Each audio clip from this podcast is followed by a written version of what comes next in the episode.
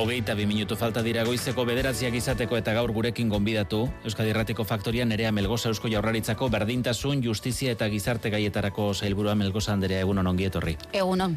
Martxoaren sortzigarrena, aurten, estreinatu berri duzun postutik, era bereziagoan bizi duzu? Bueno, berezia ez dakit indartsuago, igual, ez? Daukazu nahin beste responsabilitatekin edo ardudaragatik, ba, igual, o, e, beste erabatean. Baina niretzako betidanik martxoan sortzia oso garrantzitsu izan da. Bai nire zenide tartean eta bai nire lagun tartean. Osea, bai, bai, bai, beste, beste era batean. E, orain dela urte batzutako olatu feminista bateratu hartatik, e, zatik eta aldi batera, igaro otegaren badago nolabaiteko sentsazioa. E, feminismoaren barruan zatik eta ikusten e, ari gara, batez ere, estatu mailan agerikoa da hori, lege desberdinen inguruko jarrerak tarteko, soilik bai da bai, edota translegea tarteko, zatik eta hori gurean ere, gertatzen dela, gertatzen ari dela esango zenuke. Nik duzu? Bueno, nik espero dut ez, ez, ez egotea. Ze feminismo feminismoaren kontuarekin eta guzti uste dut pauso pila bat oraindik eman behar ditugula. Orduan ik espero dut ez ez egotea. Segun eta zelako, pues eso, pues ideologia uki, edo ez zer, buen, zerbait egin dezake, zerbait egin egon daiteke. Nik esaten dut, bai transaren asuntarekin, legearen asuntarekin, bai Twitterren agertzen diren hainbeste komentarioak, ez? Baina nik uste dut Euskal, Euskadien Euskal Herrian beste batean egiten dugu politika, ez? Eta orain dikan guretzako oso garrantzitsua da feminismoaren aurrera, aurrera pausuak eman direnak beste erabatean ere jokatzea. Orduan nik uste dut, eta nik nire deia da, unitate hori ere mantentzea. Hmm, e, zatik eta azkenengo ordu hauetan oso agerikoa ikusi dugu Espainiako gobernuaren baitan, e, soilik bai da bai legearen e, arira, e, legearen beraren erreformazuk beharrezko ikusten duzu? Bueno, nik ikusten dut lege bat e, gaizki badagoen eta ikusten dugu emakumei, ez azkenean da lege bat emakume babesa, ez, emateko, ez badu egiten, bare helburua ez badu egiten, osea, e, aldatu beharko da. Guk ikusi dugu eta emakunden txostena daukagu ze, e, e, legearen xedea ez da, ez da nabaritzen reforma horrekin, epesuaren pesearen reformarekin. Bai, e, bakarrik aldatzen dena da kodigo penalaren asuntua edo gaia. Orduan ikusita hori ba, e, ba, e, konsentimiento eta guztiz hor, hor dagoela eta kokatuta dagoena, ondo kokatuta dagoela, ez dakigu zergaitik ezin dugu aldatu, ze beste, e, ikusitaz nola egon diren epaiaren emaitzak, ez? Orduan, bueno, egin, egin dezakegu, osea, egiten duguna da, dago konsentimientoa, eta eta esaten dute, emakumen, emakunde e, txostemat ikusitaz, e, e, psoeren erreforma ez dukitzen hori, eta hori ikusitaz aldatu beharko da e, kodigo penalaren asuntoaz. Orduan, bueno, egingo ditugu. Euskal erakundetatik, emakundek sustatuta, emakumeak gora jarri diozue, aurtengo martxoaren sortziaren bueltako kanpainari izenburua. Aginte eta erabaki postuetan egoteak duen garrantzi hori nabarmenduz. Urratsak eman dira hor, baina hori gerta ez da gehiago ez gertatzeko zer kutxe egiten du. Buf, nik uste dut hor, eskuntza, kultura, eta beste egunean esaten zidaten, nola zen, e, kultura organizazional, ez? Beste egunean egon nintzen aeden e, jarrunaldi batzuetan, aede dira e, bizkaiako enpresarioak, enpresariak dira, bak, emakumeak e, bueno, e, elkarte bat, eta ikusi, eta ikusten genuen, ba, hori, ba, bueno, mutil batzuk, edo gizon batzuk esaten zuena, hori zen, kultura organizazional, ez? Dagoena ja, imposatuta, edo ez dakite, edo barneratuta enpresa batzuetan, eta hori aldatu behar. Osa, ez bakarri da, e, zenbakiak, baizik eta nola egiten den ere, ba, entrepresetan erabakiak hartu, edo politika eginez, ere, enpresetan orduan, hori aldatu beharko da. Eta hori aldatzen da, gizartean dagoen e, olarekin edo inarekin, ez? Eta batik bat ere, niretzako oso garrantzitsua eskuntzarena. Osea, uste dut atxo edo ez dakiz egunetan, e, bildarratz zailburuak ere eman zuen datu batzuk eta zuek emandako datuak ikusten duzue nola ez e, e, nola da, e, profesionaltasunaren e, gakoa dago, dagoela horrez, eta nola emakumeak ez gaude oraindikan, ez formazio profesionaletan eta be, unibertsitatean zelako karreretan daukagu batzuk ba, e, batik bat e, nola da. E, ingenieritzan oso gutxi daudela eta dago ere anekdota bat. Ni orain dela ez dakit zenbat hilabete egon nintzen hitz egiten Marta Matxorekin.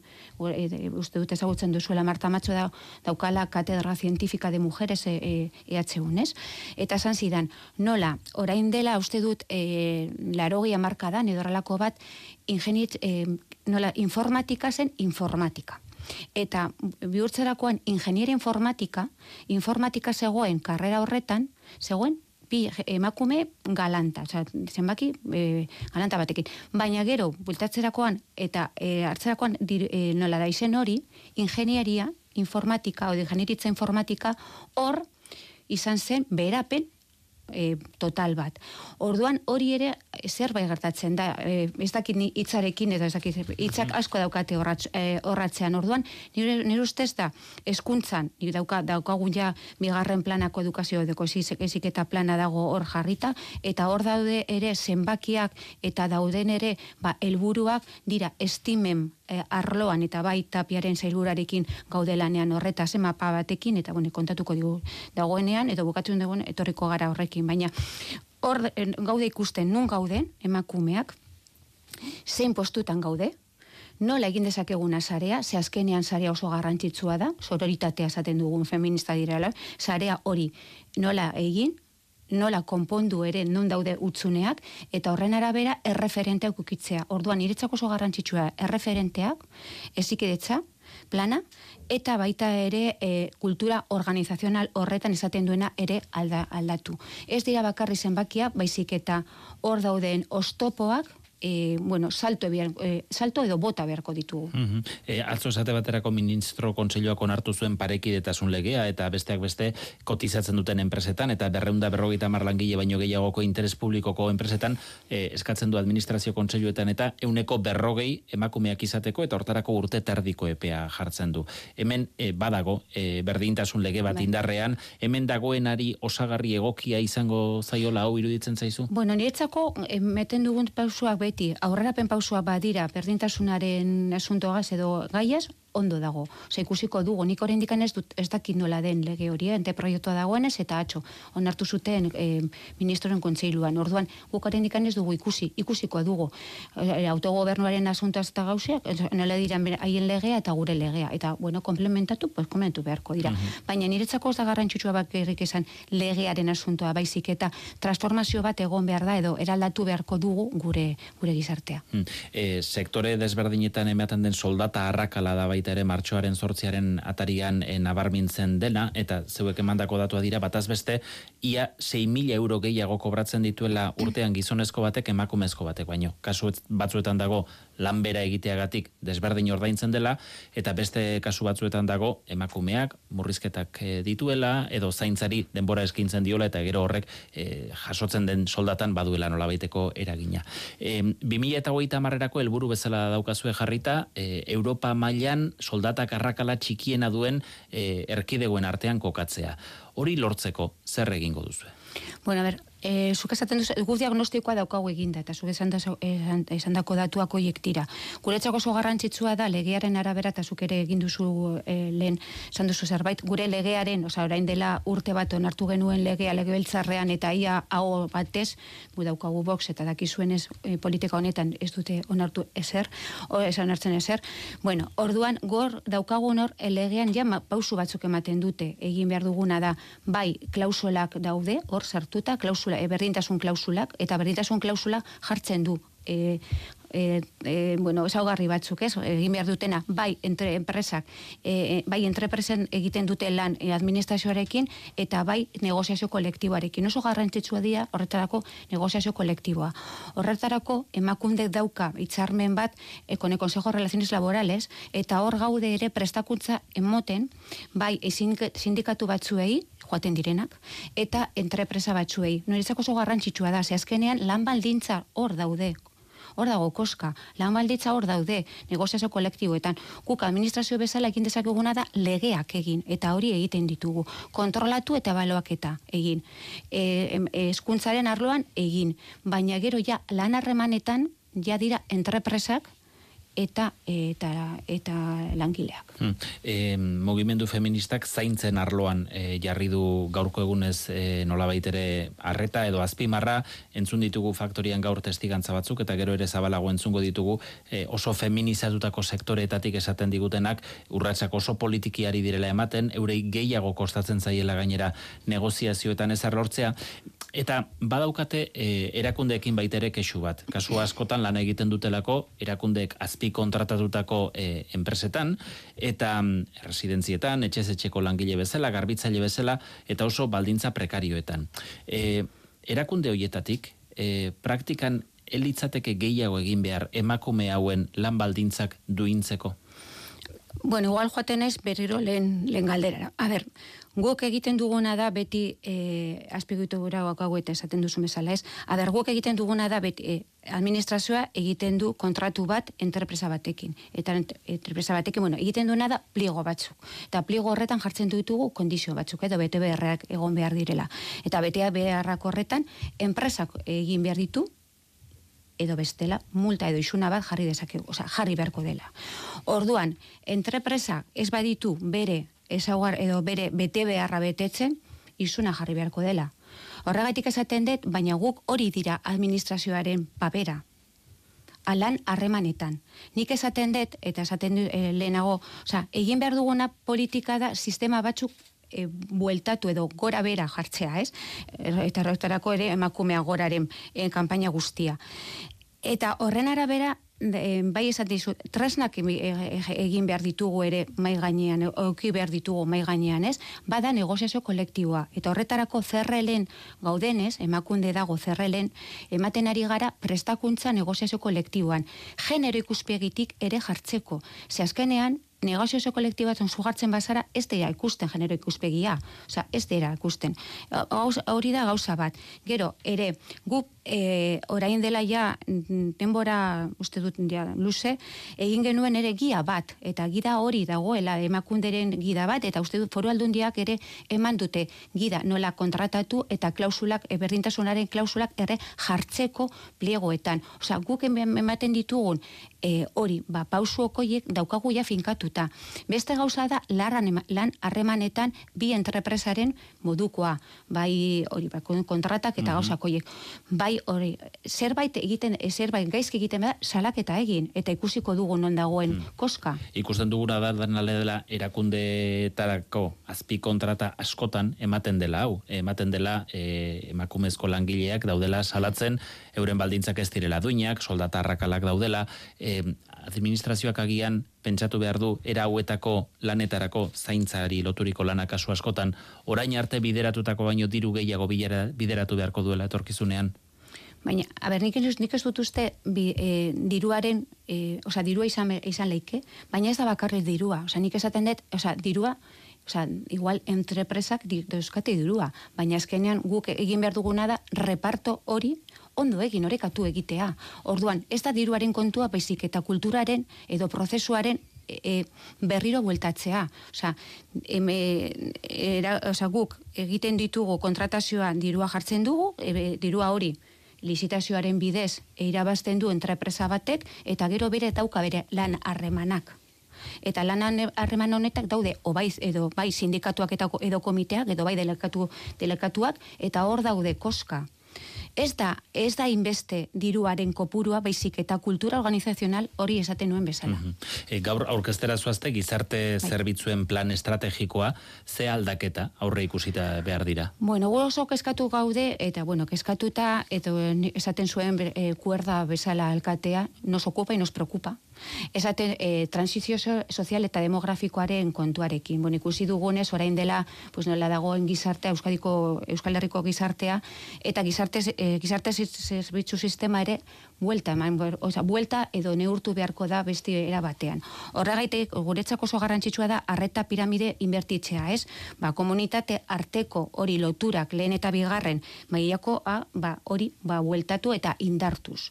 Eta horretarako, hor ere, basuk esaten dakona, ez? Egoitza, adiniko egoitzak eta zentroa pandemia, pandemian ere, ba, neurri batzuk e, e, antolatu ziren, eta neurri batzuk geratu dira. Baina guretzako hori ere bueltak bat eman beharko emanko digu. Bai, foru alduarekin, ba, harreman estua eukizta gero, eh? osake hau, badakizu kompetentzak e, guk ez ditugu, eusko jarratxo baizik eta daukate, e, daukate foru aldundiak. Eta ikusten dugunez, ba, joaten gara hori helburu horretara. Orduan, guretzako, e, zaintzaren asuntua ero eredua familiatik kanpo joan behar da. Ze azkenean, familian e, gaudenean beti emakumeok e, ehartzen ditugu. Nik ez dakit zatuen duzuzuk lehenako emakume batzuk eta ez baina nik ez dakit zenbat zenbat jornadak laboralak ditugu emakumeok. Ez dako hau nik, nik dauk iru edo lau jornadak ditu. Zailburu bezala, ama bezala eta bero etxe bezala ez? Eta nirea da privilegio e, e, posizio bat, ez? Baina, bueno, orduan, eguretzako hori, familia izainketaren erenkitzu e, ere, erantzuna beste bat izan behar da. Eta eredu aldatu beharko da. Horretarako guk hori planteamendu bat egiten dugu, ez? E, eta nik esaten dudana e, aldatu behar du, nik ez dut esaten privatizazioa egin behar dela, eh? Baizik eta komunitatea bere e, ardura ere jaso beharko du. Gu beti izan gara herri bat auzolana herria bat izan da, elkarlana herri bat izan da. Niretzako helburu da hori betet, e, hori berriro indartzea, ez? Komunitatearen edo komunitario arismoaren hori egitara e, e, asmoa berriro bere bueltatzea. Horretarako baliabideak eukiko ditugu, ez? E, nik ez dut esaten, que egin behar dugu gauza arraro batzuk, paitzik eta nik uste du, egon ziren larogia markadan gizarte gintzako politika hoie komunitarioa, lokala, territoriala, oza, txikiagoa eta guztion ikusten eta eredua guztion keska, ez, non zegoen, eta guztion arazoak konpontzen genuen komunitatea arlo horretan, guretzako oso garrantzitsua e, espiritu horri berez, e, berezkuratzea. E, martxoaren sortzigarrena gaur lan eguna da? Bai. Datorren urtean jaieguna izango da?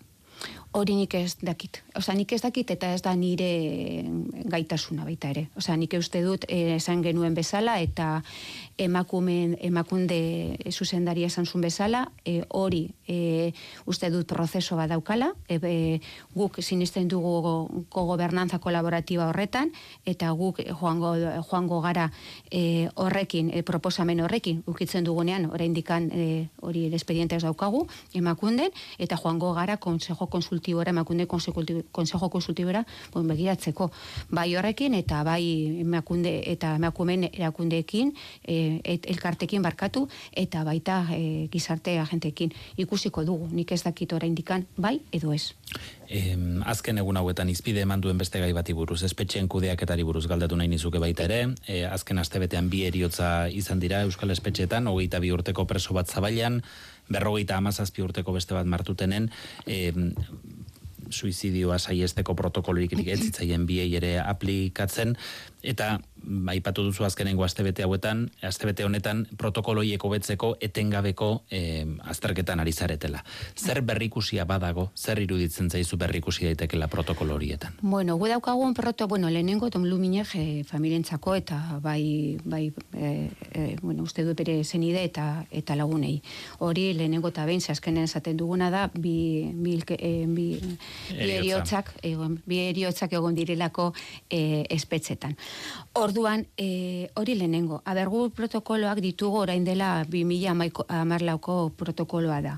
E, guk espetzen e, hartzerakoan edo transferentzia egiterakoan, gu daukagun hor e, ekipo tekniko edo baitalde teknikoa egonda baloratzen e, nola, nola ere ba, bueno, ba, obet, obetzeko zeintzu diren e, itemap edo, edo egon behar diren pausuak. Pausu batzuk eman ditugu, ja. E, orduan, e, gu, e, daukagun, ezakiko, e, ezagutzen duzuen aukera e, dagoela agentzia hori, e, dagoela enpresa, inserzion enpresa betako bezala, gizartik intzeako e, e, enpresa inserzion bezalakoa dela, eta e, hor da, gaude presoarekin ba, zerbait egiten, ez? Eta preso horiek ere daude de apoio beste presoentzako. Orduan hori ere orain baloratzen ari gara bai ekonomikoki eta bai bere espedientearekin ba hori. Eta hori oso ondo onartzen dute baita eta besteak. Orduan hor indartu dugu e, protokoloarena. Ere balorazioaren asuntoa eta baremoak dagoenak ere oin, e, indartu dira. Ze bai daukagun osasun mentala e, espetzean, e, daukagun e, medikuntzaren arloan ere hori indartu da. pila bat, eta psikiatraren arabera eta zer, protokola hori ere ba, indartu da orduan guretzako oso garrantzitsua da hori ere. Dagoela psikotropikoak ere hor zegoen, ba, bueno, ere dagoen e, erregimena emateko presoei ere e, aldatu da eta indartu da gehiago kontrol, kontrolpean. Orduan ikuste dut pausoak ematen ari dira. Bi e, eriotzak egon dira, bueno, e, ikusiko dugu e, txosten judiziala nola di joan, ze azkenean zerbait egiten de, e, zerbait getatzen denean espetzean egiten dugu lehenengo momentutan, bai, epaiei e, deitu eta egiten du ja, bueno, judizial moduko batean, ikusiko dugu, bai. Baina, bueno, jendea oso kezkatuta dago, pero ze azkenean bere, bere zenideko mm. e, pertsonak ziren, eta movida hauekin, eta egon diren titularra, ba, jendea eskatuta eta ere e, pizkatxo bat azarratuta baita. Ze psikiatrak esaten digu bata eta bestea haiekin egon gero ez eukaten e, sintomarik honeko de erabakiak hartzeko. Beraz, e, bi preso hauek hartatu dituzten psikiatrak dio, ez zeukatela e, suizidioaren protokoloa aplikatu behar izateko e, zantzurik e, zabailakoaren kasuan ordea e, gertukoek e, harrera familia izan denak edo esaten zuen aurretik beste saiakera bat bai egon zela. Oiek esaten dute haiek, guk oraindik ez dakigu hortaz ezer. Guk e, atzo egon ginen, bueno, nik atzo telebistan eta irratian intxu nuen e, bueno, e, lagunon e, neska honek esaten zuena eta ni txundituta nago, bendimendezen dizut, eh? Ze azkenean guk egon ginen e, egon, bueno, eriotza gertatu zenean e, gu familiarekin egon ginen ba, e, izketan, etorri ziren zeiz dira bizi hemen, bizi, bizi, atzarrian bizi dira, etorri zen ama bere txike, bi ume txikiekin eta zenarra berriarekin. Eta bai berarekin egon ginen lehenengo momentutan, eta eman ginen guztia. Bai arreta psikologikoa, bai traduktorea, e, bai imana eta guztia. Orduan nik ez dakit orain nun dagoen kezka. Eta egon, bai egon zen Jaime Tapia, egun guztia haiekin, e, bai zeunek ere e, daki frantsesate alemana eta amak horretaz egiten zuen. Eta gero Argeliako komunitatearekin. Eta guztiak ziren, eta ni egon nintzen azken momentu enten, eh? Osa, guztia izan zen, eskarrak, eskarrak, eskarra. Eta zegoen bai bi arazo, bai pasaportearekin, eta bai dakizuen ez moduan, daukagu gerreba bat juzgaduetan, edo peketan, eta behar zuten e, argelera joateko e, e, e, korputza, behar zuten el certificado de función, Jaime, que egon zen, azken momentuan, juzgadoetan, be, be, be, be, bueno, bete, betekin eta besteekin hitz egiten ba, berreskuratzeko eta haiek ere ez izateko arazoak. Orduan ez dute ez dakit nun dagoen kesa. Baina nik badakit ni nago tranquil, ze ni bere amatxorekin egon nintzen, zini daukatere e, ume bat hogeita bosturtekoa, eta, eta nire naia zen, oza, bere amak, oza, bere semeak egin zuena egin zuen, baina amak daukagun erresponsabilitatea arduraduna da guk ez gara erruduna zerbait egite duenean gure gure semea. Eta hori zen nire koska, osea, protekzioa ukitzea eta nik esaten duan moduan. Lo que no hagan, lo que, lo que te gustaría que te hiciesen a ti, hazlo tú a los demás. Eta hori, eta hori esan genuen. Familia bati, horretarako eh, eriotza ukita gero, baliabide guztia jarri. Eta hori egin genuen. Azken galdera bat, astebete delako baita ere, jaiotzak neurri batean sustatzeko, eta horiek testu inguru horretan, hainbat e, familientzako, hiru urtere arteko e, aurra dituzten familientzako, berreun euroko hileroko diru laguntza hori eskatzeko epea zabaldu zela. Aste honetan, e, eskariak egiten hasi dira, zenbat eskari jaso diren e, badaukazu edaturik? Ba, txokoak ziren e, amasei mila eta piku, baina emezortzi mila eta piku. Eta, bueno, ondo, ondo di joa, orduan, bai, nik ere, kalma, eta tenta esaten du guztiei, ze azkenean daukagu oraindikan epea, ez, e, daukagu horriaren e, goita maikarte epea, ere, orduan deialdia egiteko, eta ez dakizar, orduan daukagu ja galantak dira, bueno, hmm. zen beharkoa eta jazta. Ordainketak datorren hiletik aurrera bai. dira. Bai.